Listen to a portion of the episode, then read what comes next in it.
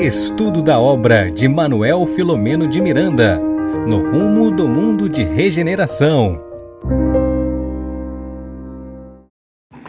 É sempre uma maravilha ter todo mundo aqui conectado. Boa noite a todos. Olá, amigos. Nós estamos de volta para trabalharmos juntos, estudarmos juntos este opúsculo maravilhoso no rumo do mundo de regeneração. E como ninguém faz nada sozinho, Jesus podia fazer, chamou 12.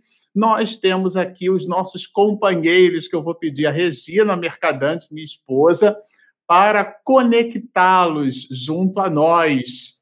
Opa, olha que maravilha! Bernardo, Regina, Carmen, agora sim esse mosaico está maravilhoso. Boa noite, meninos. Boa noite, tudo bem? Boa noite. Muito bom é, por hábito, nós é, iniciaremos as nossas atividades, essas atividades de estudo desta obra, buscando aqui uma conexão com o alto. Nesse sentido, nós vamos expedir. Opa, vamos lá, olha. Mostre o seu, meu bem, que eu sei que está aí do seu tá lado. Complexo. É complexo, já descomplexou. Olha lá, olha. Muito Dei fim para tudo quanto é lado. Eu faço ideia. Porque uma coisa, gente, é o que aparece aqui. A outra, né, que dá origem àquilo Opa. que Ivone falou, né, nos bastidores. Opa. Olha isso, ó, o microfone já adquiriu vida própria, tem toda uma fenomenologia, não é isso? É, depois, se vocês tiverem alguma curiosidade, a gente pode montar uma foto aqui né, de como é que fica o aparato, né? Acho bom gente... não. Acho bom não. Melhor não, né, Carmen? Melhor não. Deixemos assim. É, vamos ouvir a voz da experiência, Carmen. Não é isso? Bom, é nesse clima de alegria, de contentamento, porque estudar Miranda é, traz muita satisfação para todos nós vamos buscar sintonia com o mais alto, orando e dizendo assim: Querido Mestre Jesus, nosso irmão maior, companheiro de todas as horas, neste instante, Senhor, tu sabes como a humanidade, mais do que nunca, necessita de ti. Ainda somos crianças espirituais, Senhor reclamamos por necessidades que não correspondem às verdadeiras necessidades. Solicitamos algo que não necessitamos. E pedimos a Ti algo que não deveríamos pedir. Dá-nos, Senhor, a prudência, a paciência e a perseverança para suportar tudo aquilo que devemos suportar, para não afastarmos de nós aquele sofrimento que vergasta o corpo, mas que enaltece a alma. Apoia-nos, Senhor. Te solicitamos então, mais uma vez, que permaneças conosco, hoje, agora e sempre. Bom, para não quebrar o protocolo de início das nossas atividades, da nossa live, eu vou pedir a Regina Mercadante, minha esposa, para comentar sobre a nossa transmissão. Esse evento nosso está sendo transmitido para muitos lugares, Regina? Ah, está sim, né? Aos nossos amigos, né, divulgadores, né, da, do Espiritismo. Então, a nossa gratidão àqueles que se uniram a nós estão transmitindo esse estudo do, do livro No Rumo do Mundo de Regeneração.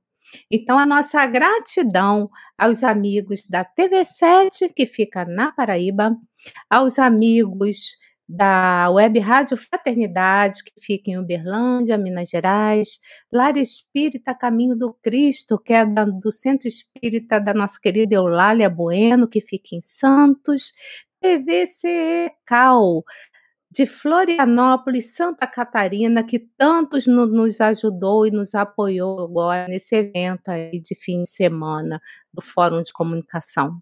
Também agradecemos o pessoal da Rede Amigo Espírita, aqui de São Paulo, capital.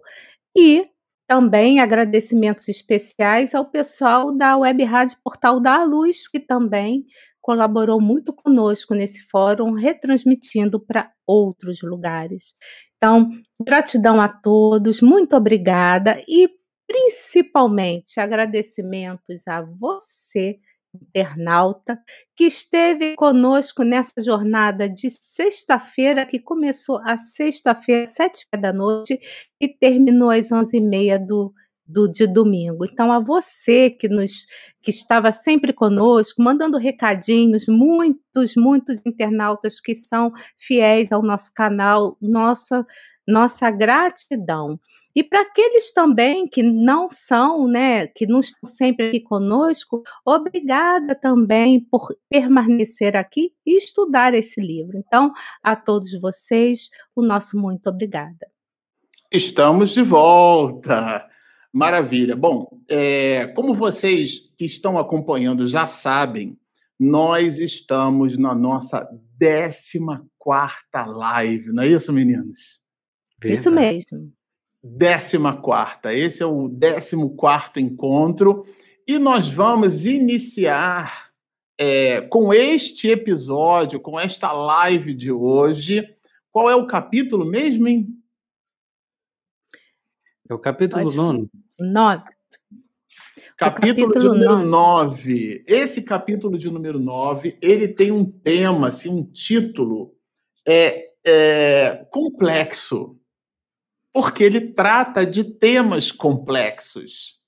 Ele é tão complexo que ele será o primeiro capítulo aonde nós o dividiremos em três lives.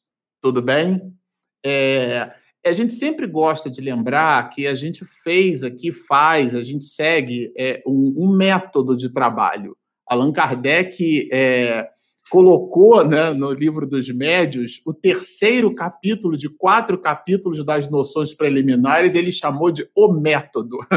E, e a gente, então, tem o nosso método de trabalho, que significa é, ler em primeiro plano, é, óbvio, mas depois a gente faz a releitura buscando o que o autor espiritual quis dizer naquele parágrafo. E a gente faz isso parágrafo por parágrafo.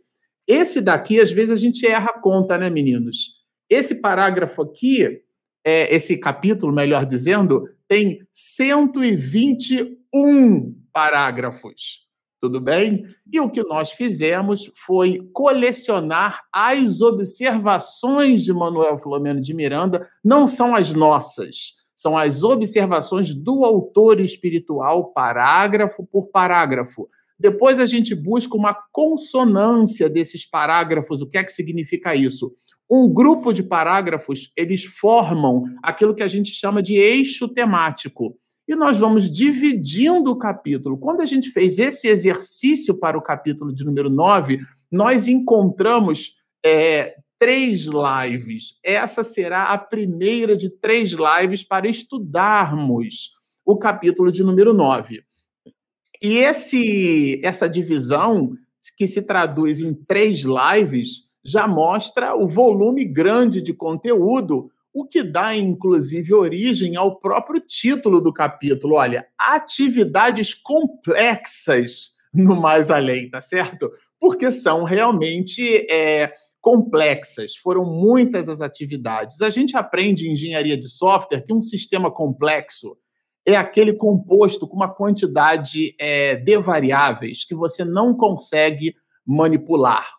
E, inclusive, essa é uma técnica né, para os analistas de sistemas. Você pega um determinado problema e você vai dividindo aquele problema em partes, entenda-se por sistemas, partes interdependentes, mas que se relacionam entre si. Então, quando você vai dividindo aquela complexidade até chegar num número de variáveis que você possa manipular, aquilo ali é uma redução da complexidade sem perder a noção do todo. Então, o que Miranda traz aqui, na verdade, nesse capítulo, é um volume grande de conexões, de interdependências, de fatos, que são muitos, e eles se interrelacionam formando aquilo que ele mesmo vai chamar de complexo.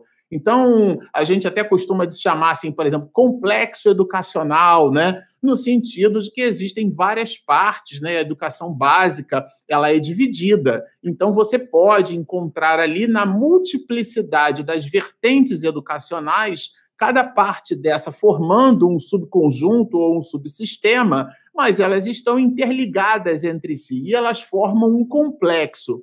Essa que seria uma das propostas que nós trouxemos para reflexão da noite de hoje em cima do tema, porque, de um modo geral, a gente costuma atribuir complexo àquilo que é muito difícil.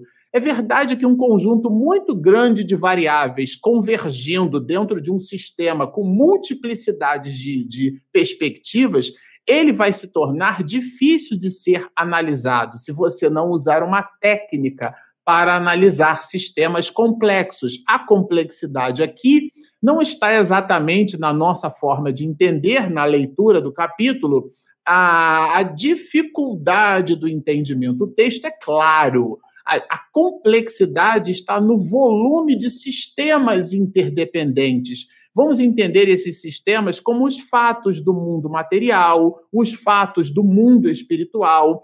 E existem fatos que eles se interrelacionam. Vocês perceberam no episódio passado, e nós teremos desdobramentos nesse sentido, de fatos que vão ocorrer os, com os mesmos personagens, agora desdobrados, em reuniões mediúnicas. Já já a turma vai comentar sobre isso. Então, essas atividades que são complexas porque são formadas por um volume de variáveis que se relacionam em subsistemas entre si, a Miranda que vai abrir, né, esse capítulo 9 falando justamente do apoio espiritual que essa equipe fornecia. E esse apoio era justamente em função da demanda. A gente produziu aqui algumas anotações, né? E eles precisavam né, é, regressar ao hospital. Vocês lembram no episódio passado todo o volume de informações que nós trouxemos a propósito do apoio dessa equipe espiritual. Ninguém está assim à deriva. Todos nós é, estamos apoiados pela equipe espiritual. E eles, então, quando estavam de saída, o diretor do hospital apareceu é, em cima daquele vai e vem de espíritos sofredores, né, estavam ligados psiquicamente a pessoas. Ele agradece o diretor do hospital a inscrição daquele nosocômio, ou seja, daquele hospital, na lista de amparo daqueles espíritos benfazejos, né? E aí Miranda comenta, né, que que, em função daquele entre-sai é, de espíritos encarnados e desencarnados, e aqui talvez seja o ponto alto, né? é justamente é, é, essa, esse conúbio que nós já comentamos algumas vezes, essa ligação de uns espíritos para com os outros, né? Então a quantidade vai nos dizer Miranda aqui, né, de entidades espirituais apavorantes era muito grande. É, o fato de nós não acreditarmos em espíritos não significa que os espíritos não existam, tá certo? Aliás, esse é um, é um pensamento né, é, é platônico, no sentido de que Platão estabelece uma diferença muito grande na busca pela sabedoria, né, o que dá origem à palavra filosofia, né, de, de, de filos. Aliás, esse radical, que a palavra filho vem daí, né? esse amor, essa amizade, filho, é, tem esse, essa valoração etimológica, e Sofia, né, é de sabedoria. Então, um filósofo seria o amante, aquele que ama a sabedoria, aquele que busca a sabedoria. O filósofo não é um sábio. O filósofo é aquele que busca a sabedoria, até porque, e essa tese não é minha, é uma tese socrática, né? Ele então vai lembrar aquilo que estava esculpido no pórtico é, é, de, de Delfos, né? É, Conhece-te a ti mesmo. E ele, Sócrates, que dividiu o pensamento filosófico entre antes e depois dele, vai dizer que só sei que nada sei. Ou seja, a humildade é o grande é, é, é o grande selo desse princípio filosófico trazido por Sócrates, não é? A pessoa que entrega muita valoração, ela na verdade esconde a sua própria ignorância, aquele que faz muita questão de dizer que sabe, de dizer que conhece. Nessa perspectiva, é, é, é justamente Platão, a partir dessa informação de Sócrates, que vai dizer que doxa não é episteme. Doxa é uma expressão em, em grego que significa opinião. E opinião não é conhecimento. O conhecimento você adquire né, na busca da racionalidade, na busca pelo saber, através de valorações da experimentação, da observação, da, da exploração da nossa condição cognitiva, da nossa capacidade cognoscente. Às vezes a pessoa diz assim: ah, eu acho que é isso, Marcelo. Foi por isso que é opinião. Porque o conhecimento a gente busca através de fatos. Esses fatos são fatos observáveis. Allan Kardec transformou o espiritismo numa ciência porque usou um método, um método científico, um método da observação. Então, a crença na existência dos espíritos, ela é um fato corroborado pela comunicabilidade dos espíritos. Esses espíritos que Miranda observava, tramitando pelo hospital de um lado para o outro, ligado, era uma espécie de conúbio entre os encarnados e os desencarnados. E ele vai dizer mais aqui, olha, aquele Agora era o desdobramento dos cuidados, né? Porque eles estavam buscando um cuidado adicional para aquela auxiliar de enfermagem. Lembram no episódio passado que nós comentamos isso. E a guisa de, de informação adicional sobre essa parte, para eu passar aqui a palavra para os outros companheiros, nós separamos é, duas questões do livro dos Espíritos, porque às vezes, quando a gente lê isso aqui, a gente pode ficar imaginando assim, será que é isso mesmo, né? E é, lá na questão 170, 165 é, do Livro dos Espíritos, quando trata, o mestre de Leão trata na perturbação espiritual, ele vai é, perquirir assim as entidades venerandas. O conhecimento do Espiritismo exerce alguma influência sobre a duração mais ou menos longa da perturbação, vamos entender essa palavra perturbação como sendo assim, didaticamente, imagine, agora a gente está, nós estamos convidados à reclusão, né, o afastamento social, para que a gente não funcione como um vetor de transmissão de doenças, né, mais especificamente da Covid-19. Mas vamos imaginar no antes, né? Quando nós então visitávamos uns aos outros com uma certa habitualidade. Vamos imaginar que eu então vou visitar a Carmen. E eu chegando na casa da Carmen, é, ficou tarde, e, e, a Carmen diz assim: Ah, Marcelo, não viaje agora, não, está tarde, afinal de contas você, você mora longe. Que tal se você repousar aqui, oferece abrigo a Carmen, um coração generoso, e eu resolvo então dormir na casa dela. Eu acordo de madrugada. Quando eu acordo de madrugada, eu olho para um lado, olho para o outro, falo, meu Deus, mas onde eu estou? Até eu lembrar que eu fui visitar a Carmen e a Carmen me ofereceu abrigo, eu dormi na casa dela. Aí eu, eu tenho aquele eureka, né? Esse período onde eu não entendo o que está acontecendo e eu passo a entender, o nome disso na dinâmica espiritual chama-se perturbação. Então o espírito desencarna, mas ele não dá-se conta da sua situação. Então é disso que trata a pergunta. Se o conhecimento do espiritismo, o fato de acreditarmos, né, efetivamente nos espíritos, se esse conhecimento exerceria alguma influência nessa direção. E a resposta é brilhante, influência muito grande. Vamos lembrar a 459 do Livro dos Espíritos, que a gente já trouxe aqui algumas vezes, eu e o Bernardo, que trata da influência. Influem os espíritos em nossos pensamentos e atos? E a resposta é um clássico, muito mais do que imaginais. Influem a tal ponto que de ordinário, de um modo geral, né, são eles que vos dirigem. E a gente sempre gosta de lembrar que a palavra influência é neutra. O nosso psiquismo é que vai determinar se essa influência é boa ou se ela é ruim. Aquelas pessoas que estavam entrando no hospital ligadas através desse mecanismo aqui que Miranda cita, que a gente está chamando de conúbio, né? Uma espécie de imantação mental pelo psiquismo de muitos, ele se dá através de uma escolha nossa. É essa escolha a mesma escolha que exerce influência no estado menor da perturbação. Então, exerce uma influência muito grande. Por isso que o espírito já antecipadamente compreendia a sua situação. O que é que significa essa compreensão? É uma vida. Na verdade, não é como morremos que determina a nossa condição no mundo espiritual, mas sim como vivemos o nosso nível de entrega, o nosso estoicismo moral, a nossa capacidade de vivermos sim mergulhados num corpo de carne, mas lembrando que nós somos espíritos imortais. Então ele já compreende a situação dele, mas a prática do bem e a consciência pura são o que maior influência exercem. Essa essa resposta, ela gira em torno de um assunto chamado comportamento. E aqui, para a gente fazer um salto quântico, hoje está na moda falar de quântico, né? Entenda-se por quântico, é uma palavra também que vem do grego, significa quantum, que é uma parte muito infinitesimal, né? É... Nesse salto quântico, a gente vai ler uma última pergunta, a 982, que dialoga com a questão anterior que nós lemos, né?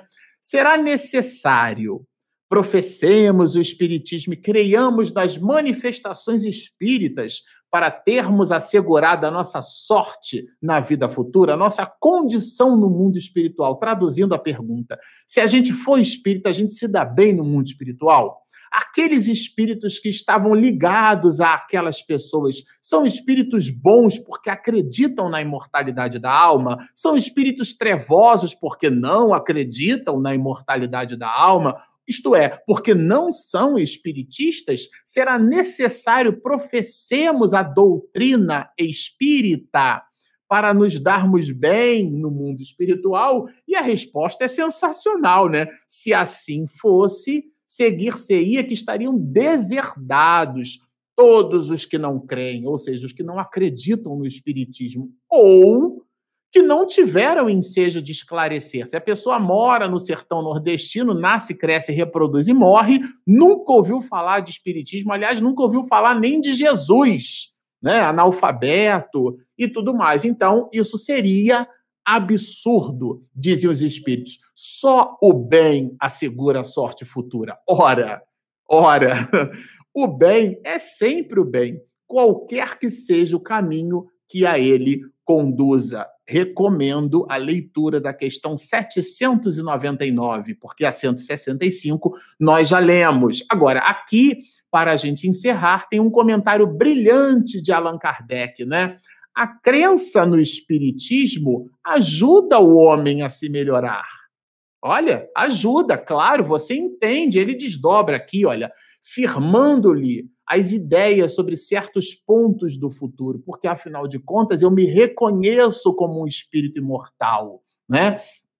Uma vida sem o entendimento da imortalidade da alma, a nós nos parece uma vida muito vazia, porque é uma vida circunscrita a uma existência material. Por mais longeva, 70, 80, 90, eu participei de um aniversário de 100 anos do professor Jorge Andréia, né? Por mais longeva seja a existência, ela é muito fracionada em cima da infinitude das possibilidades, né? Que o tempo nos oferece. Então, nessa perspectiva, apressa o espiritismo o adiantamento dos indivíduos e das massas. Por quê? Porque faculta-nos interemos do que seremos um dia, o nosso futuro. Né? Somos anjos em potencial. Aristóteles, quando trabalha o conceito de ato e potência, né? ele vai dizer que a árvore ela está virtualizada na semente. Né? Hoje a gente usa essa palavra virtual para um outro significado, mas isso seria uma outra live só para falar desse assunto. O ponto alto aqui é a gente entender a promessa para o futuro, né? Nós somos anjos e a tese é de Jesus: vós sois deuses. Né? Então, o Espiritismo ensina o homem a suportar as provas com paciência e resignação. Afasta-o dos atos que possam retardar-lhe a felicidade, porque a gente entende que aquilo, muito embora possa parecer ser prazeroso, é prazeroso para o corpo, mas não agrega para o espírito. Emmanuel vai nos dizer que nem tudo aquilo que se apresenta belo é bom. Em astronomia básica, a gente vai aprender que nem tudo aquilo que brilha no firmamento possui luz própria. A estrela d'alva, por exemplo, não é uma estrela, é um planeta. Saturno brilha no céu e, no entanto, é um planeta gasoso, porque reflete o brilho do Sol. Né? É, Protágoras vai nos dizer: os sentidos obliteram a razão. Nem tudo que a gente observa é, efetivamente com os sentidos podemos depreender como sendo efetivo, né? Então o espiritismo ensina o homem a suportar as provas com esses mecanismos de paciência e resignação.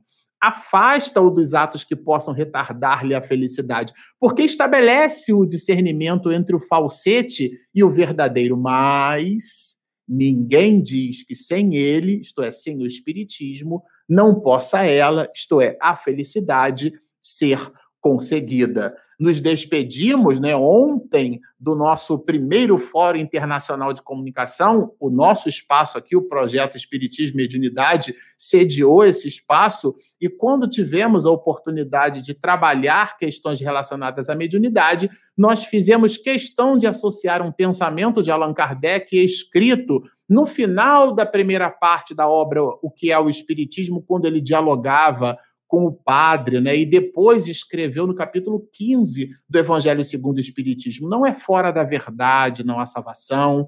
Não é fora da igreja, não há salvação. É fora da caridade. Então, se você leu essa primeira parte, você ficou assustado, meu Deus, quais são os espíritos que estão comigo, né? Porque todos nós temos uma nuvem de testemunhas faça um exame íntimo, perquirindo quais são as necessidades que você se atribuiu, quais são os seus tesouros, porque aonde estiver o seu tesouro, ali estará o seu coração. Meninos, é com vocês. Aqui é sempre um desafio, né? A gente narrar esse, esse material no curto espaço de tempo, né? É, Bernardo, é, Conta para mim o que, que acontece mais lá para frente aí. Esse capítulo ele promete, né? É, é muito interessante que segue os próximos parágrafos e a gente ficou com do capítulo do, do parágrafo 10 ao 17 e a gente fazendo uma análise sobre as palavras que ali estavam, né? Chegamos à conclusão que poderíamos abordar a reunião doutrinária, é, via internet que Miranda apresenta para a gente. Então, Miranda traz para a gente no, no, livro que naquela noite haveria uma reunião doutrinária no Centro Espírita e deixa claro que é uma instituição responsável pela programação de amor e de caridade. Olha que importante divulgar, é uma ação de tornar público, né, comunicar os conceitos, fatos, conhecimentos, mas também importante, além de compartilhar ideias, são sentimentos e atitudes. E trazendo essa reflexão, tem uma passagem muito bonita de Emmanuel, é, no livro Estude e Viva, no capítulo 40, que diz o seguinte: o Espiritismo nos solicita uma espécie permanente de caridade, a caridade da sua própria divulgação. Então, esse trabalho de divulgação continua mesmo com a pandemia, por conta da quarentena, né? Então, não havia ali participantes presenciais. A Casa Espírita iria realizar através da internet iria transmitir os estudos e diz Miranda que isso iria permitir que um número muito significativo de pessoas interessadas pelo conhecimento da palavra iriam ter acesso. Olha que interessante, um número muito significativo de pessoas interessadas no conhecimento na palavra iriam ter acesso. E reflexão nossa, né? Muito importante é, se adequar, adequar o trabalho de divulgação da doutrina espírita por meios de todos os meios de comunicação, né? Mas é claro, compatíveis com os seus princípios éticos, morais, espíritas. Isso é um exercício da caridade. Tivemos então aqui, como disse o Marcelo, pelo canal o primeiro fórum de comunicação espírita internacional. Exemplo disso, com, mesmo com as dificuldades da pandemia, com as distâncias, reuniram-se aqui corações de vários lugares do mundo para a divulgação de mensagens consoladoras em várias partes do mundo. E aprofundando a nossa reflexão, tem Allan Kardec em obras póstumas em 1868, na parte projeto, uma mensagem também muito importante sobre essa questão da divulgação, né, da mensagem espírita é, sendo propagada, uma publicidade em larga escala, feita nos jornais de maior circulação, levaria ao mundo inteiro até as localidades mais distantes os conhecimentos das ideias espíritas. Despertaria o desejo de aprofundá-las, multiplicando os adeptos. Imprópria, e, e também isso né, faria com que daria o silêncio aos detratores, que logo teriam que ceder diante a essa ascensão da opinião geral. Então, Kardec nos apresenta um caminho de utilizar os meios de comunicação de maior circulação para a gente propagar a doutrina espírita, propagar o consolo, o amor e a caridade. Então, assim, precisa que esteja escrito ali na mensagem de Kardec, que seja pelo WhatsApp, que seja pelo Instagram, que seja pelo YouTube. Não, né? Hoje temos essas poderosas ferramentas que diminuem distâncias, aumentam a velocidade com que chegam as informações para a gente. E nem precisamos ficar atento a elas, porque estamos ali distraídos, ouvimos um play, uma notificação, já estamos lá conferindo as mensagens que chegam para a gente. Agora ficamos com a responsabilidade de como usar essa ferramenta. Bom, no Evangelho segundo o Espiritismo, no capítulo 20, no item 4, nos diz assim: E depois, e levai a palavra divina aos grandes que a desprezarão, aos eruditos que exigirão provas, aos pequenos e simples que a aceitarão, porque principalmente entre os mártires do trabalho desta aprovação terrena encontrareis fervor e fé. Arme-se a vossa falange da decisão e coragem, mãos à obra, o arado está pronto, a terra espera, arai. Então, podemos refletir que a terra está esperando para podermos plantar a palavra divina. E continua Miranda nos próximos parágrafos, né, falando da casa espírita, usando da internet para transmitir a sua reunião doutrinária via web, né, queria alcançar um número muito grande de pessoas interessadas nessa palavra divina. E a beleza desses parágrafos continuam porque Miranda nos revela o teor do tema que iria ser estudado naquela noite. Do texto do Evangelho segundo o Espiritismo, o tema seria de grande importância para a atualidade. A felicidade não é deste mundo. Então, o tema que seria estudado naquela noite, através da internet, seria A Felicidade Não É Desta Noite, capítulo 5, item 20. E, no, e nos mostra a importância da casa espírita alinhada com os pensamentos de Jesus, usando as ferramentas que são próprias da época. E aprofundando essa reflexão sobre o centro espírita, tem também uma mensagem muito bonita de Emmanuel no Reformador, em janeiro de 1951 um centro espírita é uma escola onde podemos aprender, ensinar, plantar o bem, recolher as graças, aprimorarmos-nos e também aperfeiçoar os outros na senda eterna. Olha que bonito isso, tantas belezas numa casa espírita. E segue Miranda falando para a gente nos parágrafos, falando que o expositor estava visivelmente inspirado falando sobre o tema, falando sobre a felicidade não é deste mundo, e apresentou duas feições, a visão do encarnado e a do desencarnado, demonstrando a grandeza da imortalidade da alma. E ele diz que o, o, expositor falava de forma única e que falava com profundidade, e continua Miranda descrevendo que foi uma apresentação rica e fácil de, de, de, de aplicações, que durou aproximadamente 40 minutos, e em seguida foi encerrado o estudo. E outros socorros iriam continuar, né, porque a movimentação de amor e caridade junto aos desencarnados e a aflição era ininterrupta. Então, olha que bonito, olha que nos traz aqui a apresentação e nos fala Miranda que através da internet haveria a mensagem, falaria para corações, então todos aqueles corações envoltos ali estariam recebendo essa mensagem. E tem uma mensagem também é, que, e aí a gente traz também que essa casa espírita estava exemplificando uma frase de Bezerra de Menezes no Reformador de dezembro de 1975, quando ele fala sobre a unificação espírita. A mensagem diz assim: ensinar, mas fazer crer, mas estudar, aconselhar, mas também exemplificar, reunir, mais alimentar. Então, toda essa beleza dessa frase de Bezerra de Menezes a gente constata nessa, nessa, na descrição de Miranda sobre essa casa espírita, que trazia o consolo adequado aos padrões, é o que estava acontecendo, está acontecendo no momento, através da internet, estamos aqui, né, trazendo para a gente a importância, né, de que muitas vezes, se a gente fizer aquela reflexão, quantas vezes numa casa espírita é, tem a dificuldade da pessoa se locomover até ir lá para assistir, poder assistir, né, e ver uma palestra, uma reunião doutrinária, precisa pegar um carro, um ônibus, enfim, vai a pé.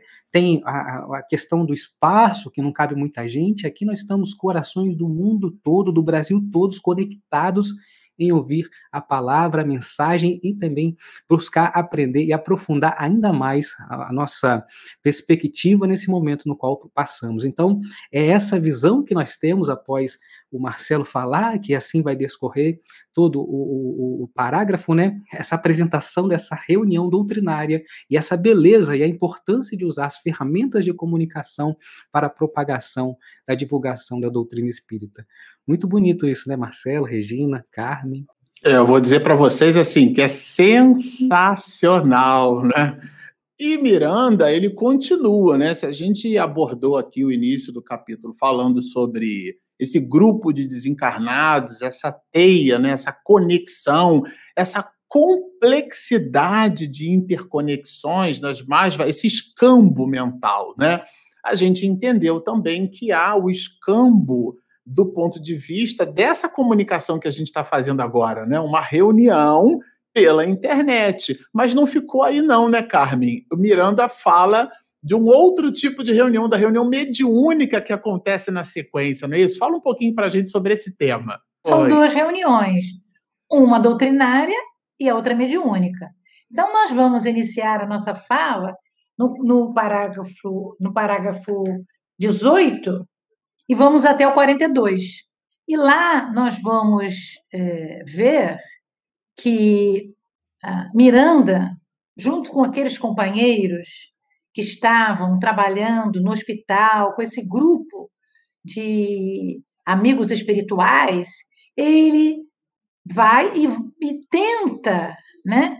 E tenta é, ir para a colônia onde eles estavam residindo para um pouco, para um descanso.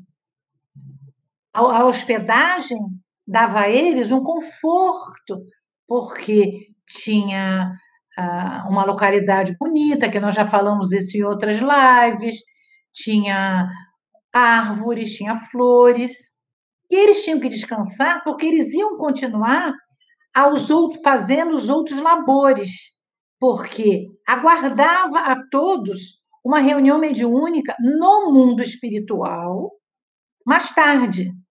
Então, na madrugada, cerca de uma hora da manhã, ainda estava tudo escuro, eles se prepararam e foram para a sala mediúnica daquela instituição, que já estava bem arrumada, preparada pela Marta, lembram? A Marta que fazia isso tudo, e vão encontrar já na sala o irmão Antúlio, o grande coordenador.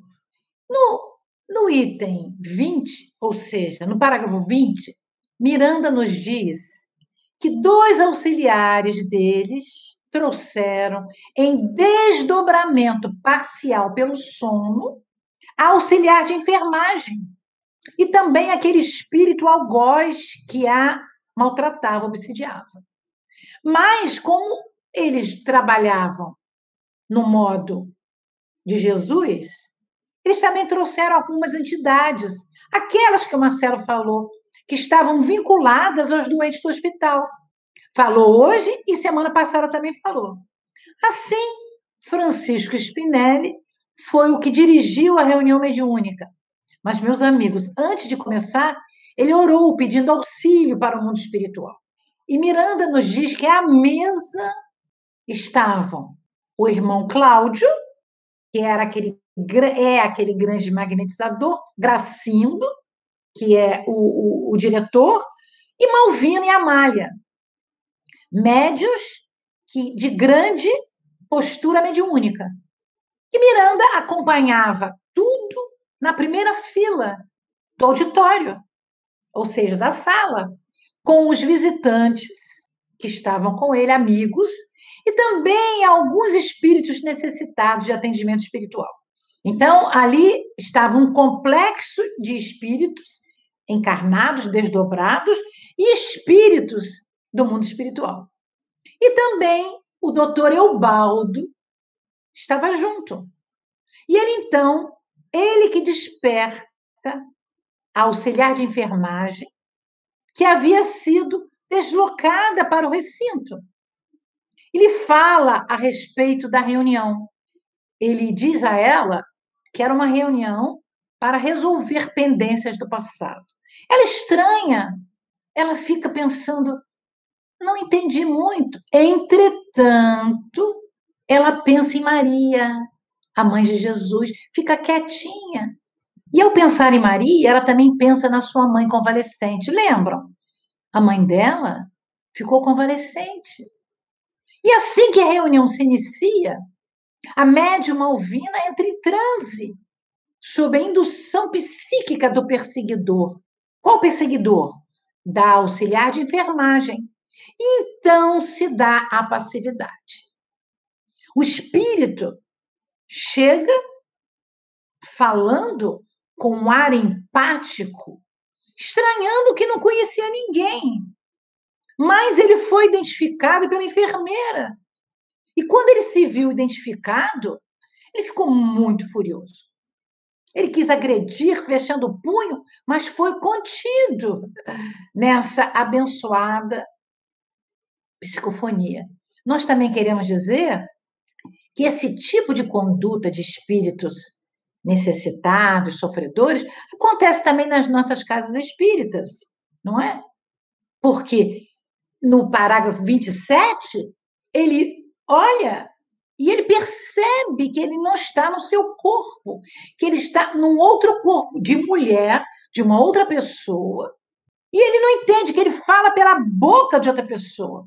E ele grita: isso é uma espécie de sortilégio? Isso é, é uma feitiçaria? Também isso acontece nas nossas casas espíritas, nas reuniões mediúnicas. Os espíritos, quando elas chegam, que são desdobrados, junto, que são atendidos, desculpa, que estão atendidos pelos, pelos é, é, dialogadores, eles dizem, mas como? Esse corpo não é meu. E aí, e aí, ele começa a fazer perguntas violentas. Perguntas assim, grosseiras, gritando. Mas o que coordenava a reunião, o Spinelli, não fica fora da sua mansuetude. O tom agressivo do espírito é combatido com a gentileza do Spinelli fala, embora imprimindo um tom de severidade pela sua autoridade moral, ele fala com mansuetude para poder atingir o seu propósito, é tirar o espírito daquele sofrimento. E, e o Spinelli, essa entidade veneranda, não é? diz para ele: meu amigo, não há nenhuma feitiçaria. O que acontece é que você não tem mais corpo físico. Você é um espírito. Então, Spinelli ratifica que ele já está na vida espiritual. E leva o espírito a refletir, dizendo-lhe que ele não tem nenhum direito de prejudicar a outrem, ainda mais aquela mulher. E quando ele diz isso, ele amplia a sua fala, dizendo que ele estava com raiva, talvez por ela ter lhe negado a receber mórbidas carícias. Então eu também vou usar a questão que todo mundo gosta e o Marcelo usou hoje, a questão 459 do Livro dos Espíritos.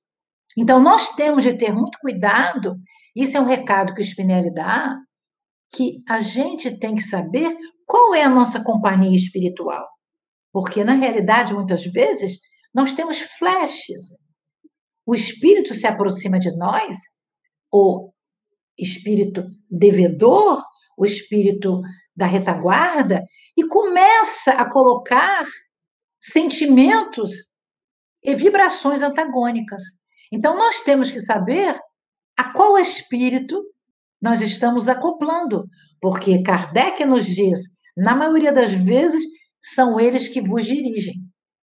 E assim, Spinelli diz que aquela mulher, aquela enfermeira, aquela auxiliar de enfermagem, havia sido molestada por aquele espírito em outra existência, em existência transata, quando era criança, meus amigos. Isso hoje continua acontecendo.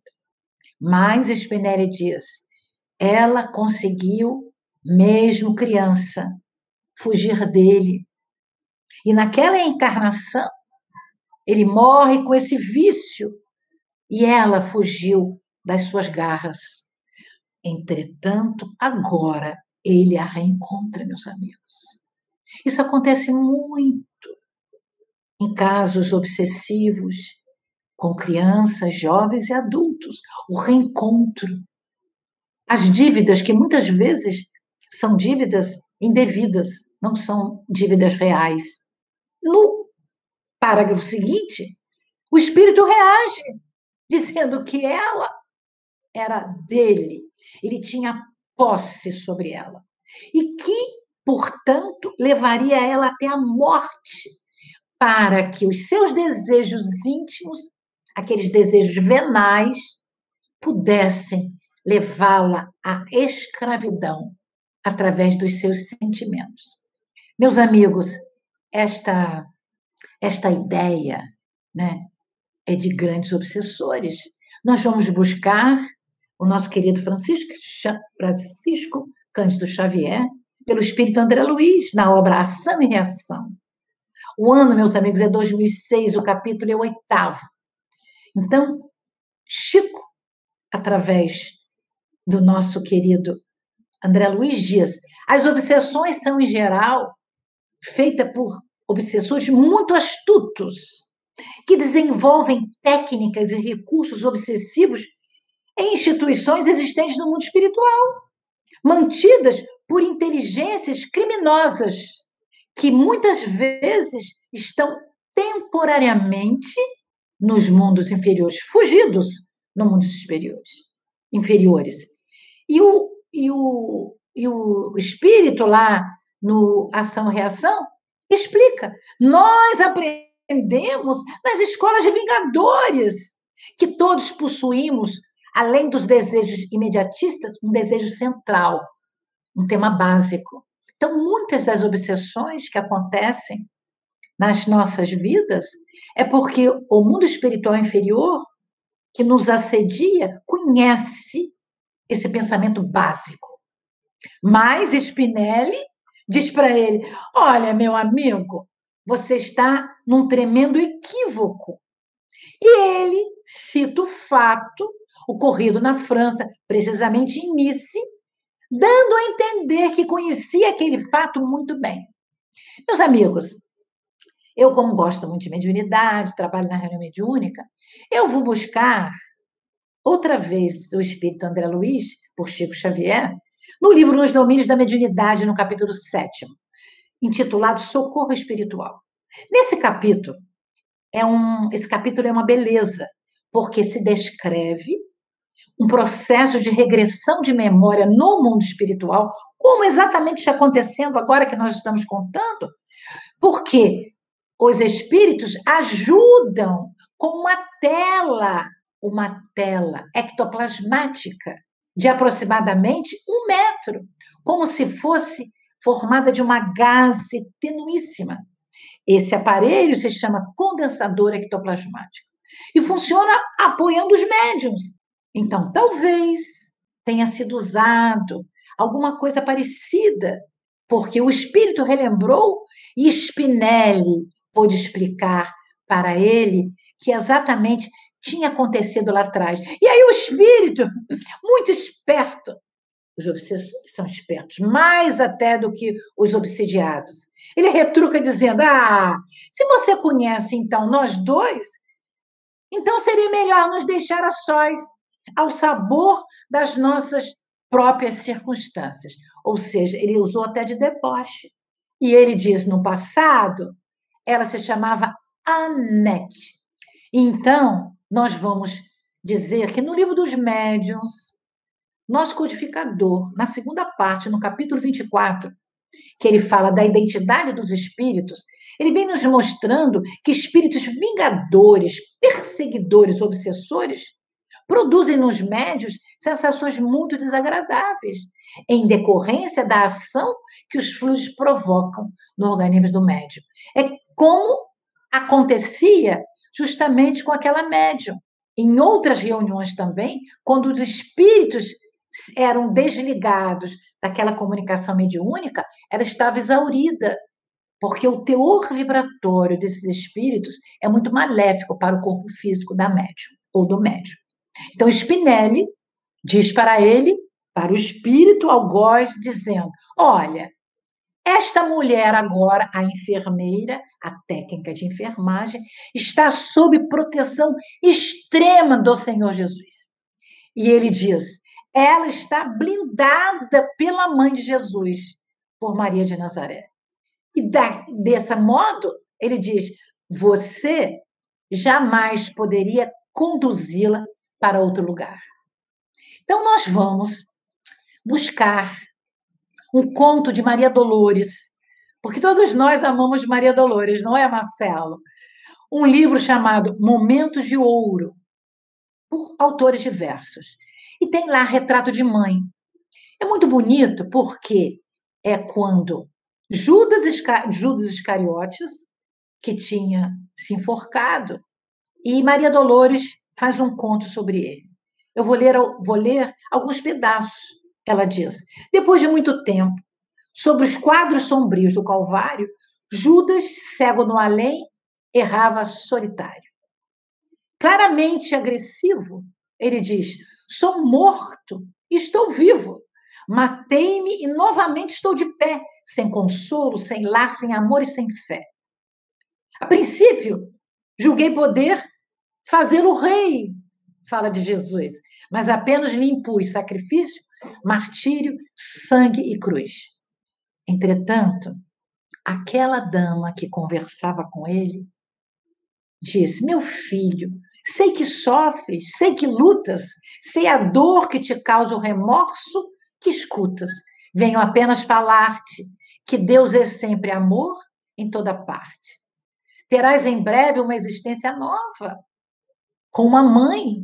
Ele diz: Mãe, não me venhas aqui com mentira e sarcasmo, depois de me enforcar num galho de figueira, para acordar na dor, sem mais poder fugir à vida verdadeira.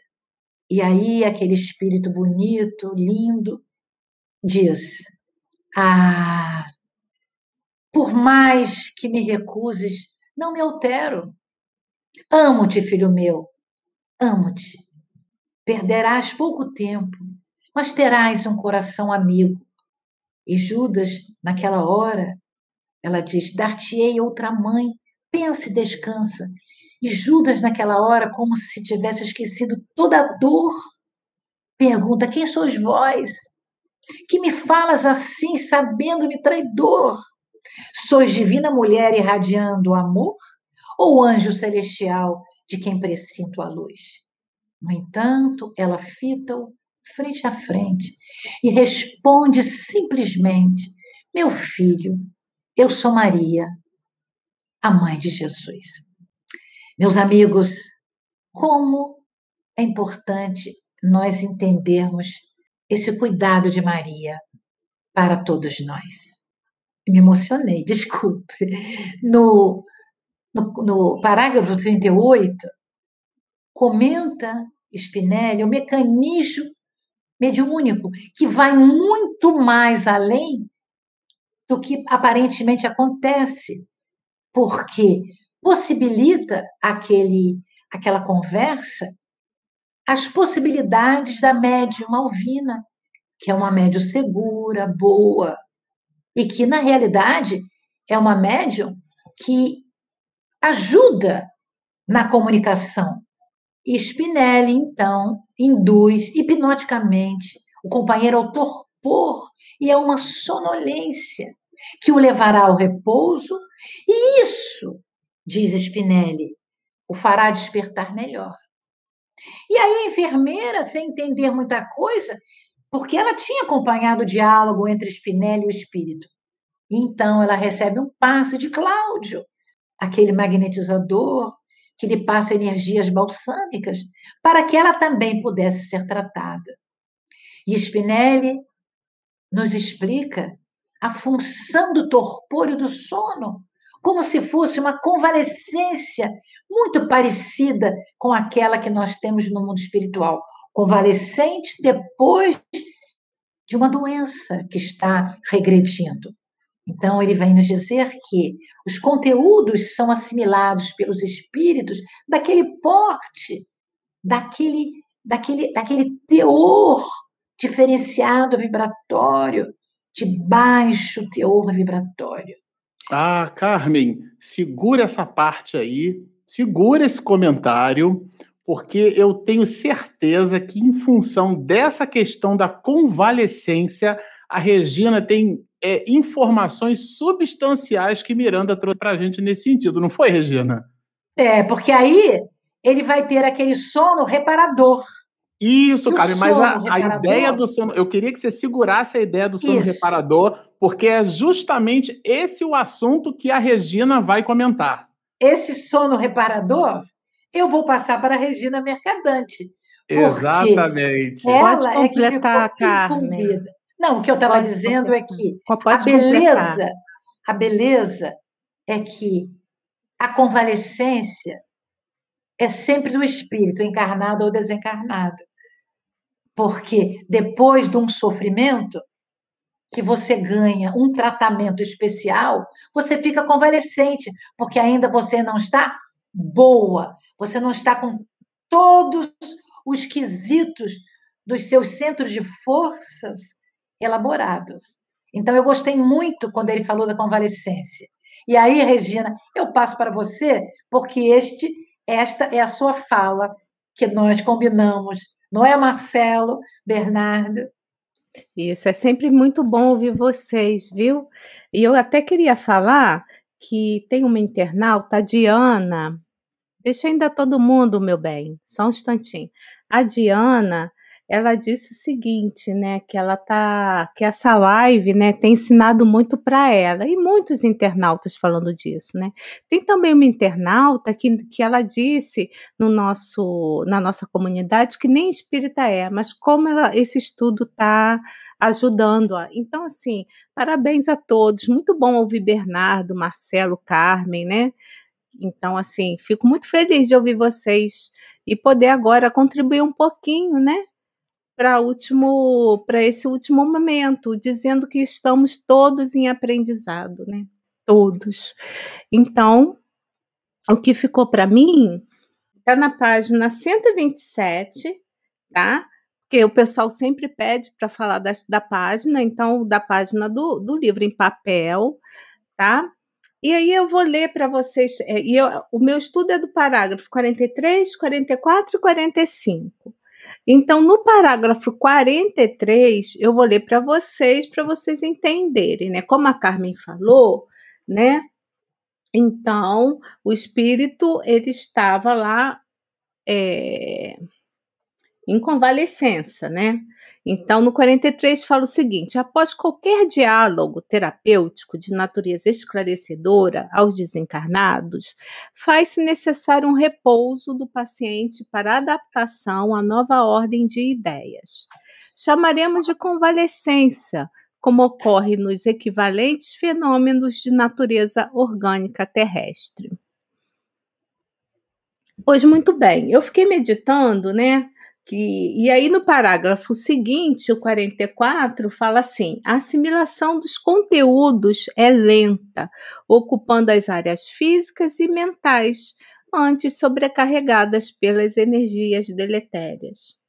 E eu fiquei pensando como que eu ia fazer esse estudo, e aí a Marcelo, ele me deu a ideia de falar dos fluidos, tá? Então, nós vamos entender, né, essa contribuição que o passe ele traz para nós, tanto os espíritos encarnados quanto os desencarnados. E nós vamos ver no livro dos espíritos, no capítulo 2, né, dos elementos gerais do universo, a questão 27. E aí Kardec pergunta: então, dois elementos gerais do universo, a matéria e o espírito? Tá? E aí a resposta é o seguinte: dos espíritos, sim. Mas acima de tudo, Deus, o Criador, o Pai de todas as coisas. Então, nós vamos ter a Trindade Universal, Deus, Espírito e matéria, tá? Mas o que, que acontece? E, ao elemento material, se tem que juntar o quê? O fluido universal. universal. Opa, então a gente começa a entender que fluido é matéria. Tá? E esse fluido universal é uma espécie de matéria, né? Que desempenha o papel de intermediário entre o espírito e a matéria, propriamente dita. Então, é, nós vamos ver também que, que esse, esse fluido ele tem propriedades especiais, né? Por ele estar tá entre, entre esse espírito e a matéria, né? Lembrando que perispírito é matéria também, tá? E quando nós desencarnamos, o que nós vemos é o que? É o perispírito. O perispírito ele se mantém, o corpo não, né? O corpo, ele realmente o corpo morre, o espírito não morre e o perispírito ele se mantém, tá? Com aquela forma que da última existência. Lógico que, que é, é plástico, pode mudar, mas o tema aqui não é esse o de hoje. E aí, para a gente entender esse como que isso acontece, né? Como é que a gente recebe, recebendo o fluido, né? Como é que a gente pode ter esse torpor? Como é que a gente pode ter essa mais serenidade, esse sono, né? Vamos entender isso, né?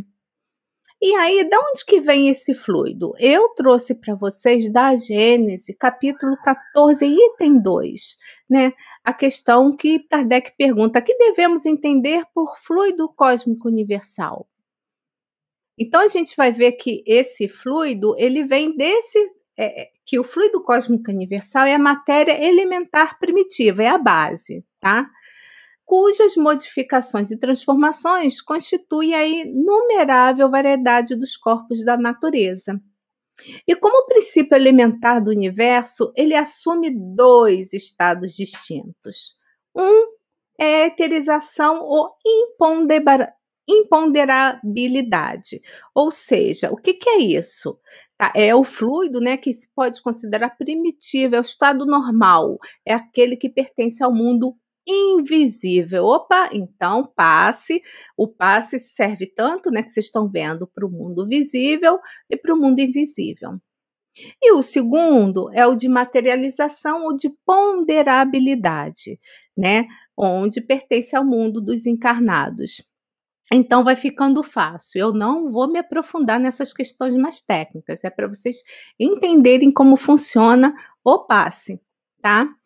E para para aumentar ainda, né, a curiosidade de vocês, porque eu sei que vocês estão anotando e vocês busquem nesses livros que eu estou falando. Nós vamos encontrar André Luiz falando no livro Missionários da Luz, né, com psicografia de, do médium Chico Xavier, né.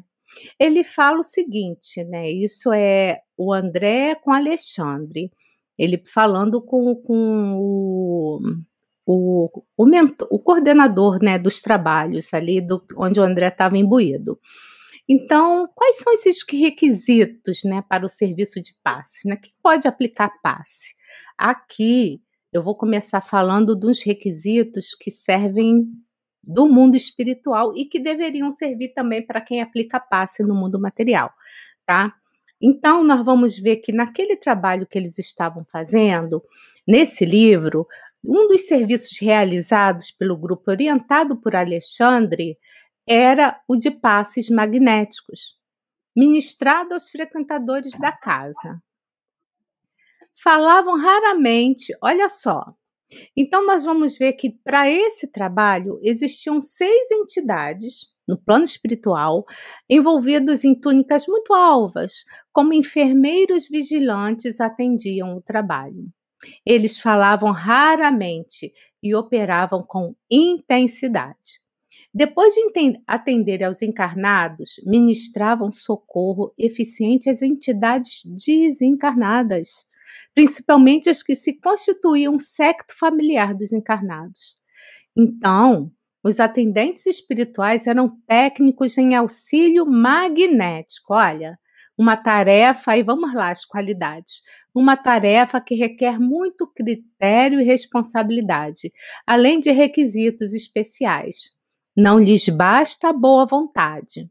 No serviço de passes, é preciso revelar determinadas qualidades de ordem superior. Hum, eu, e certos conhecimentos especializados. Olha só, eu ainda tem mais, mas ó, não lhes basta a boa vontade, porque no plano dos encarnados, às vezes, quando nós encarnados não conseguimos ter tudo isso, então a boa vontade ajuda bastante, tá? Então, o servidor do bem, do plano espiritual, ainda que esteja liberto da matéria, não pode satisfazer nesse serviço se ainda não conseguir manter um padrão superior de elevação mental contínua, condição indispensável à exteriorização das faculdades radiantes. Grande domínio de si mesmo, espontâneo equilíbrio de sentimentos, acentuado amor aos semelhantes alta compreensão da vida, fé vigorosa e profunda confiança em, em Deus.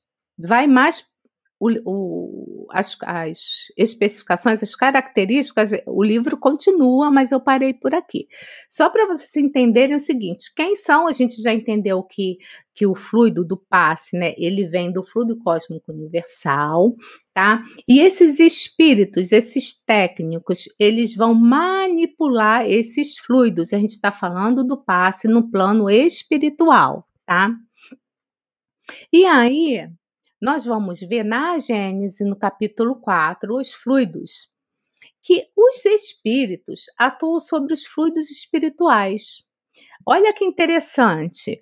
Não, eu achei muito legal essa parte. Não manipulando os condomínios, manipulando os gases, mas empregando pensamento e a vontade. Para esses espíritos, o pensamento e a vontade são o que é a mão para o homem. Então, pelo pensamento, esses espíritos, eles vão imprimir aos fluidos tal ou qual direção. Os aglomeram, combinam, dispersam, organizam. Olha só, gente, eles podem fazer, manipular esse fluido para uma ação específica para aquela situação, tá? Então, é, mudam-lhes as propriedades. Isso está na Gênese. Como um químico muda a dos gases ou de outros corpos, combinando-os segundo certas leis. É a grande oficina ou laboratório da vida espiritual. Aí, dessa forma, de acordo com o que foi explicado, a gente vai entender que no parágrafo 46, no 45, perdão, olha, por isso, sono reparador proporciona um benefício inestimável, facultando o despertar menos aflitivo e de certo bem-estar. Então, no caso desse passe, tá, que o espírito recebeu, ele estava vinculado a um, para que os para o sono, para a calmaria, a serenidade, para essa ajuda para que ele pudesse descansar e despertar melhor, porque esses espíritos podem colocar no place, né, aquilo que eles entendem que seja melhor para o espírito desencarnado, espírito enfermo, tá? E aí para encerrar, eu trouxe assim um trechinho bem pequenininho do livro que a gente tem de cabeceira, né? Vida Feliz, mas é um pedacinho do trecho do capítulo 196, onde Joana fala o seguinte: O mundo necessita de luz para superar as sombras dominantes. Distende a tua presença confiante e rica de luminosidade, auxiliando os tímidos e os desanimados, os que caíram e os revoltados. Então, se um dia a gente quer, né, como nós vamos, somos todos anjos em potencial, mas a gente quer, né, cada vez mais progredir, como espíritos, né, como anjos em ascensão, que a gente possa ter isso em mente, porque esses espíritos que aplicam os passes, esses técnicos, vocês, vocês já perceberam o que, como eles precisam, que qualidades esses, eles precisam ter para poder aplicar o passe magnético. Então, se eu quero ser, né, não consigo ainda ser como Jesus, ah, mas eu de repente um dia, quem sabe, eu, eu gostaria no plano espiritual de, de fazer parte desse grupo de técnicos. Então eu preciso construir agora no meu presente, né, construir afinidade, amizade, ser uma pessoa melhor, né.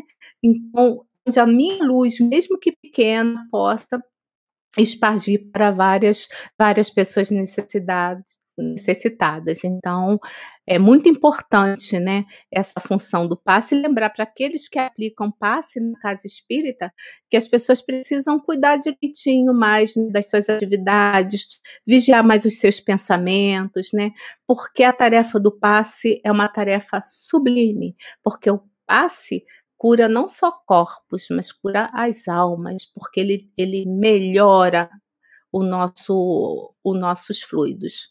Então, era isso que eu tinha que dizer para vocês, né? E vamos aos às perguntas e respostas. Vou botar todo mundo aqui na tela agora. Voltaram todos. Estamos juntos. Eu fiquei tão encantada com a sua fala. ah, porque, que bom. Sabe por quê? Porque eu tenho certeza que quem quer ter mais saúde e quem é espírita, seja passista. Mas precisa ter, né? Precisa observar que. Porque geralmente, né, Carmen, em casa espírita, algumas casas espíritas, a pessoa logo bota a pessoa para aplicar passe, né? E Mas ela tem que um saber, ela tem que entender, né? O que você isso. trouxe foi muito, muito importante, porque parece que isso é simples, mas não, não é, isso é, é fundamental. Não é. Bom, eu vou aqui, eu anotei as perguntas. Desculpa, Tem... Marcela, mas eu tinha que eu tinha que falar isso para Regina, porque não, eu, ia, eu ficava a noite inteira ouvindo ela falar Obrigada. sobre fluidos. Não, não tá falei tá rapidinho. Certo. Olha, a primeira pergunta, que seria para o Bernardo, já responderam. Eu acho muito legal os nossos internautas, eles, eles já se entenderam e já responderam. Então, nós temos, assim, eu não vi na minha fala se tinha pergunta, né, para mim ou para o Marcelo, mas por enquanto o que eu anotei tem pergunta para o Bernardo e para Carmen. Bernardo, a mensagem A felicidade não é deste mundo pode dar um significado de não trabalho para a evolução? Como entender o avanço da humanidade neste mundo dos encarnados? Olha que interessante, né? A problemática da felicidade, ela encontra uma solução eficaz no comportamento íntimo do indivíduo em relação à vida. Por exemplo, é, o dinheiro pode solucionar ali alguns problemas, projeta a personalidade, né? promove o indivíduo socialmente, mas não resolve as questões interiores, nas quais estão as bases da harmonia e também do desequilíbrio. Então, a felicidade compensadora não é desse mundo, né? No entanto, ela vai se germinar enquanto a gente, como espírito que avança na estrada das reencarnações, a gente vai desenvolvendo o nosso comportamento. E vale a pena meditar, tem uma mensagem do Emmanuel no livro chamado é, Monte Acima, que é exatamente felicidade e trabalho, onde ele fala que felicidade e trabalho são dois temas que se completam a maneira como se fosse um teto, né, um alicerce de uma construção. Então a gente precisa trabalhar para compreender que é, a felicidade, resumindo, né, em suma, não está fora, não está no seu exterior, não está naquilo que nós conquistamos de coisas materiais, mas aquilo sim auxilia, faz parte, complemento, né? Mas a felicidade está no nosso íntimo e também se estamos vinculados esse, ao mundo, né, nesse momento de tantos conflitos e tanta desordem, como olhar para o lado e ter a felicidade plena, então, quando tanto quanto os irmãos nossos estão passando fome e necessidade. Então, a felicidade não é nesse mundo, mas a felicidade faz parte do trabalho que nós começamos a colocar no nosso interior para a busca maior. E por isso a felicidade ainda não é deste mundo. É, muito bem. Na verdade, eu queria até me desculpar. A primeira pergunta que já responderam era para Carmen, mas a pessoa perguntou, o internauta respondeu e, a, e ela agradeceu, tá? Então, só para vocês saberem, mal barato. Muito bom, são os estudantes. Essa aqui também é para você e a próxima é para Carmen, tá? É da Laila Santos. Bernardo, você acredita que com a internet divulgação dos conceitos da doutrina aumente o número de interessados e surgirão novos centros? Ah, isso é muito bacana, né? Porque é o que a gente está vivendo aqui e vive com esse canal.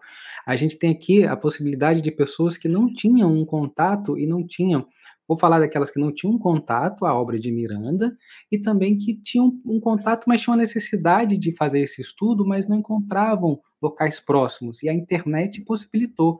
Temos hoje em nossas mãos um celular que abre portas para o que a gente quiser. Então, a diminuição dos espaços e a velocidade da informação no qual a gente busca também auxilia e aumentam que os interessados, as pessoas que estão ali em busca da palavra, encontrem a palavra, encontrem bons estudos, né? Hoje em dia a gente pode acompanhar uma palestra do Divaldo lá na mansão através da internet, podemos acompanhar um congresso internacional através da internet, o que poderia ser muito caro, né? Dado, lógico, a necessidade de ter uma internet, de ter um aparelho celular que nos faça ter acesso, né? Mas é, o custo é muito menor de, do transporte, da locomoção, da, da distância, do, do, às vezes, para ir até lá. Então, é muito, é muito bonito que a, a, utilizar, como já dizia Kardec, né, os meios de comunicações todinhos, mas, lógico, com os princípios éticos morais da doutrina espírita. Muito obrigada, Bernardo. Agora é com a Carmen, tá? A pessoa pergunta assim: Carmen, Malvina e Amália são espíritos encarnados que estão participando de reunião mediúnica em estado de desdobramento? Sim, é, nós já falamos isso, né? A Malvina, ela é aquela média principal, né, de grandes teores mediúnicos e onde ela ela ajuda bastante, porque são as duas médias psicofônicas que são desdobradas. Porque essas reuniões todas, elas são no mundo espiritual. É? Nós estamos falando das reuniões mediúnicas no mundo espiritual. Eu espero que, é, que eu tenha dito isso e talvez é, eu agora explico melhor. Que eu falei que a reunião era no mundo espiritual. Agora, Regina, você tem algumas coisas algumas perguntas aqui, viu? Lá embaixo. Tá, mas antes eu queria trazer para vocês que eu não vi, porque eu acho que eu estava na hora que eu falava, mas olha que interessante, assim, que, que nos vai dar muita alegria. Olha, da Jacilene. Meus amigos, eu e meu marido fomos infectados pela Covid e fomos hospitalizados. Vocês não fazem ideia como esta obra de Manuel Filomeno de Miranda me ajudou a me manter serena e conectada com a espiritualidade. Eu, assim, amei, viu? Para também falar alguma coisa? Excelente. Então tá, agora eu vou tentar procurar umas perguntas aqui mais para baixo. Se vocês puderem me ajudar. Tem, tem uma pessoa, a Dirana, é, hum. que quer saber. Não, uma outra pessoa que, que quer aqui, saber ó. de onde eu tirei. De onde eu tirei. Ah, já a, tem uma para você. A ó. minha fala, né, da, da, da Maria. É momento de ouro, retrato de mãe. Né, nós vamos ter com vários espíritos. A, a, Maria Dolores ela tem outras, outras obras que ela fala desse encontro, mas esse esse é uma coisa maior que eu sintetizei em algumas frases, porque eu acho tão bonito o, o, o Spinelli falar que a Maria de Nazaré está tomando conta daquela jovenzinha que trabalhou tanto e teve tantos problemas no, no, com a Covid na sua família, que eu fiquei muito emocionada e achei que a conexão de Maria seria importante eu trazer para todos. Maria, tudo de bom. Tem uma pergunta aqui que eu vou passar para o Marcelo, é de passe, mas eu passo para ele, tá? Já fiz cursos de passe, faço estudos, porém não aplico passes, pois tenho dificuldade na concentração. eu estou rindo porque eu também tenho. O que fazer? Ah, Responde essa daí você, eu passo. Por isso, É por isso que eu, eu não passo. quis responder. Ah, então eu também passo, eu também passe, né?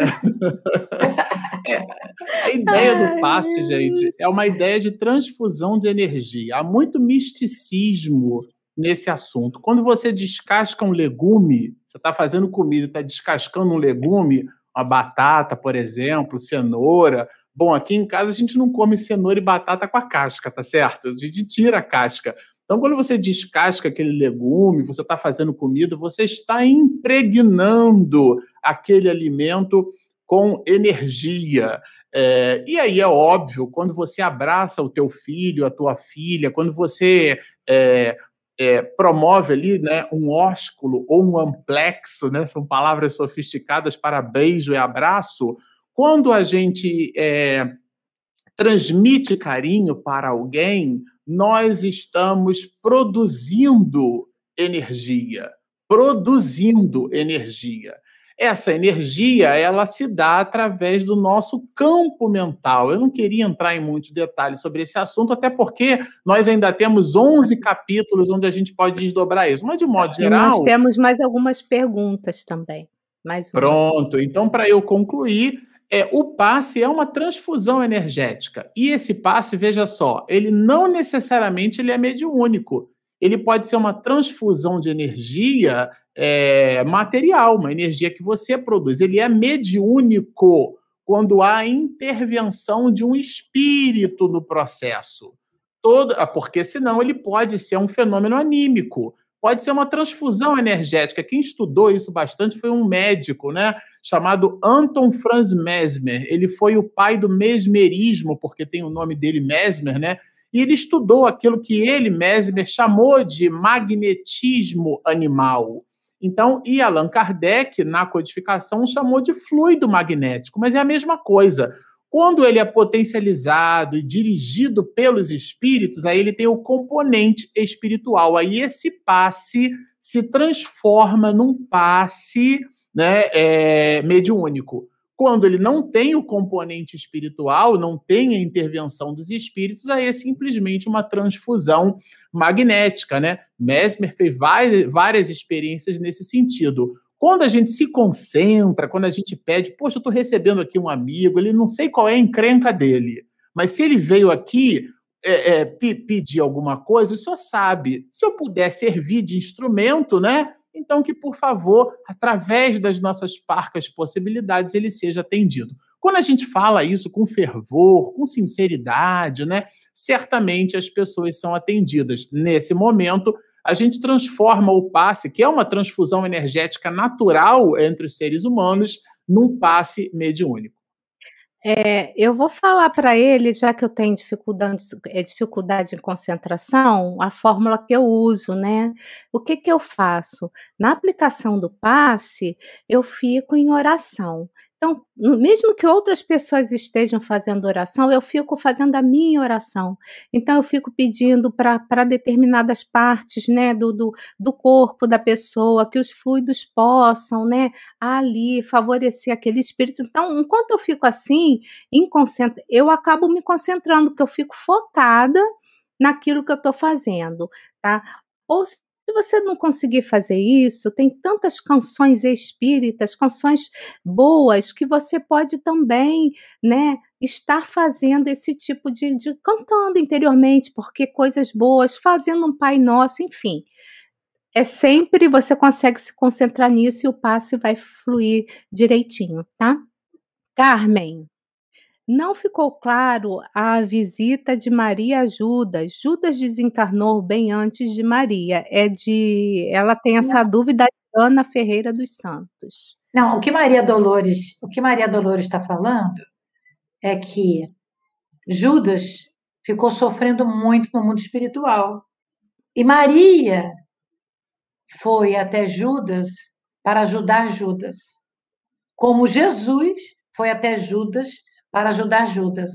Então, existem dois livros de Maria Dolores que falam justamente dessa beleza, porque Maria de Nazaré, ela, no mundo espiritual, ela continua atuando. E muito, e muito no nosso planeta Terra.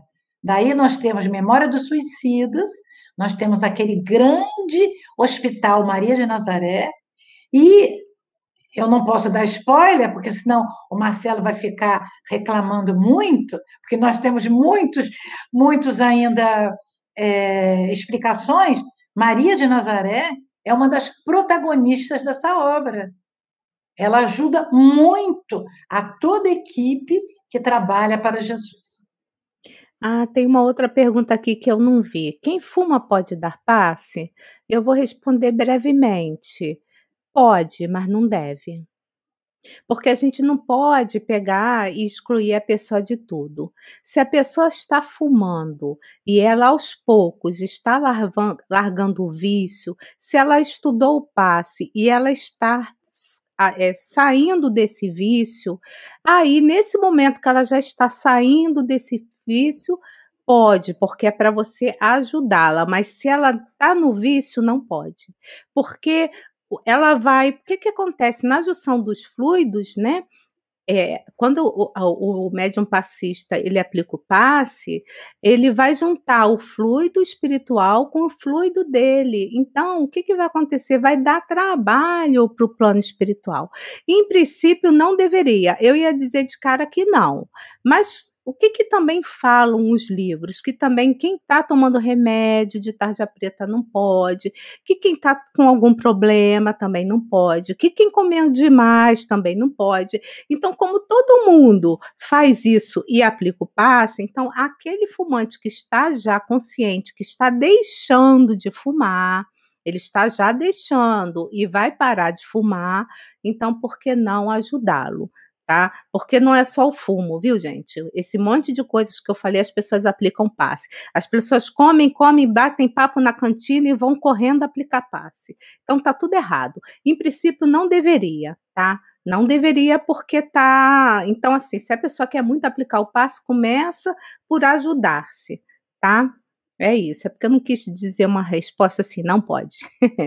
eu tenho aprendido. Mas fez bem, fez bem né? Senão tudo a gente não ajuda. Mas nem tudo me convém. É, é, é, é. Eu Paulo não sei se você ouviu. Eu não sei se você viu mais algum, amor, Marcelo, por aí, alguma pergunta, se vocês viram, que aí a gente pode passar a palavra para você encerrar. Ah, eles estão aqui, olha, olha quem que chegou aqui entre nós, olha, você conhece essa ah, moça? desculpa, bota aí. Que eu tô... Olha, você conhece ah, essa eu moça? Li, conheço. É, então, mas eu acho que vale a pena a gente soltar aqui no ar, né? A nossa querida amiga Eulália Bueno, e ela fala que é sempre uma alegria, né, receber a Eulália aqui conosco, né? São os vários companheiros, né, Regina? Tem muita gente aqui de muitos lugares, a gente fica muito satisfeito. Esse livro é, é, o, é o último livro, né? Da produção literária de Miranda, então a gente poder estar aqui juntos, né, comentando, estudando.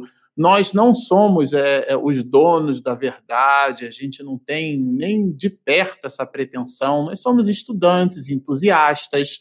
Agora, o que a gente se permite é entregar com qualidade aquilo que Miranda anteriormente já fez, né? Desde a, dos idos de 70 do século passado, né? 18 livros publicados, não dá para a gente simplesmente se reunir, vamos estudar esse livro e transformar o estudo no, numa falácia, né?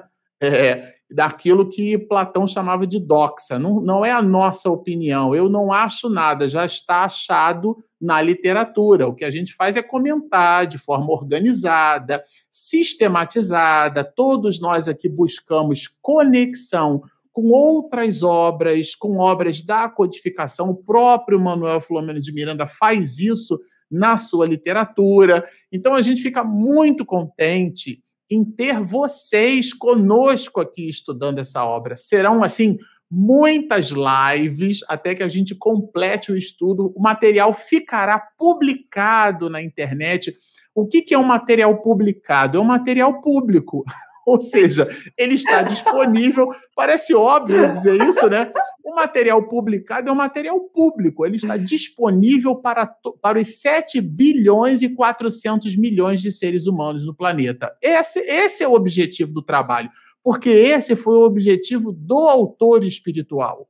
Então, o que a gente está buscando fazer é estabelecer um trabalho que esteja alinhado com o propósito de Manuel Flamengo de Miranda.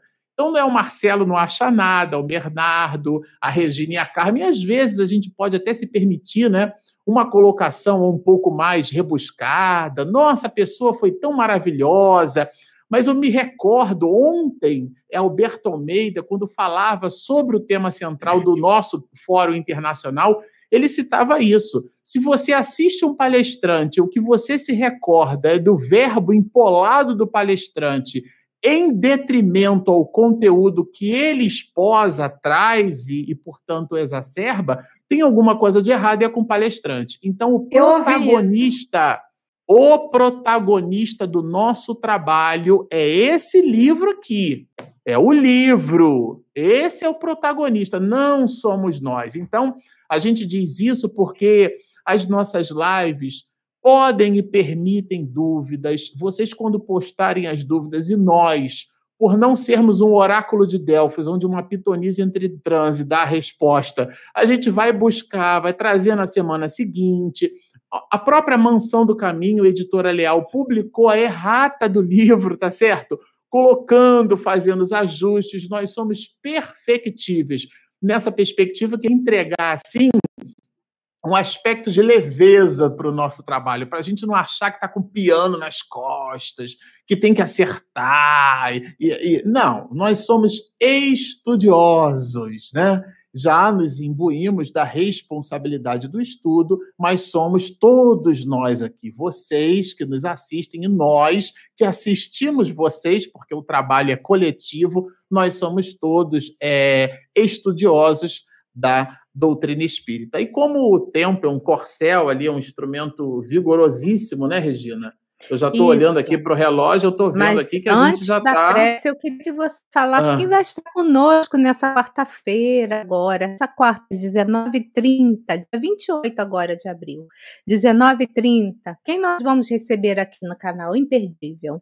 Nossa, é, inclusive ele nos telefonou, né? Já vou citar o nome, vou falar é, vou é. deixar é. o nome para o final para dar aquela, daquela, aquele suspense, né?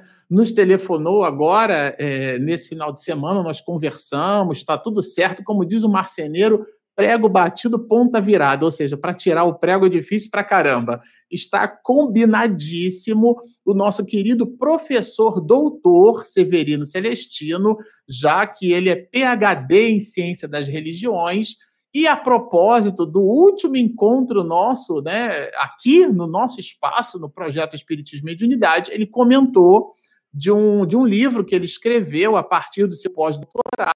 Eu fiz a gentileza de ler o livro dele duas vezes. Jesus, o Messias das Nações, é um livro denso, de 44 capítulos, nós fizemos a leitura e a consolidação do material e a gente vai na quarta-feira com muita alegria bater um papo, aprender com ele, com o professor Severino então, Celestino. Jesus, o Messias das Nações, é o tema. E se você vai estar tá gostando desse tema, compartilhe com os amigos essa novidade e, e divulguem o nosso trabalho. Exatamente isso. Bom, como a gente já está buscando aqui o encerramento, eu vou pedir a nossa Carmen que faça a oração de encerramento do nosso trabalho da noite de hoje. Ai, muito obrigada. Vamos então orar, meus amigos, e nós vamos buscar Maria de Nazaré, já que falamos nela e nos sensibilizamos e os outros. Vamos dizer assim: Senhora, Maria, Rosa Mística de Nazaré. Quantos sofrimentos a sua alma sentiu naqueles momentos do madeiro infamante, naquele monte caveira. Quanta sublimidade com a sua alma. Que amor, que entendimento, que compaixão por aqueles que permitiram que o seu filho amado sofresse tanto, Senhora.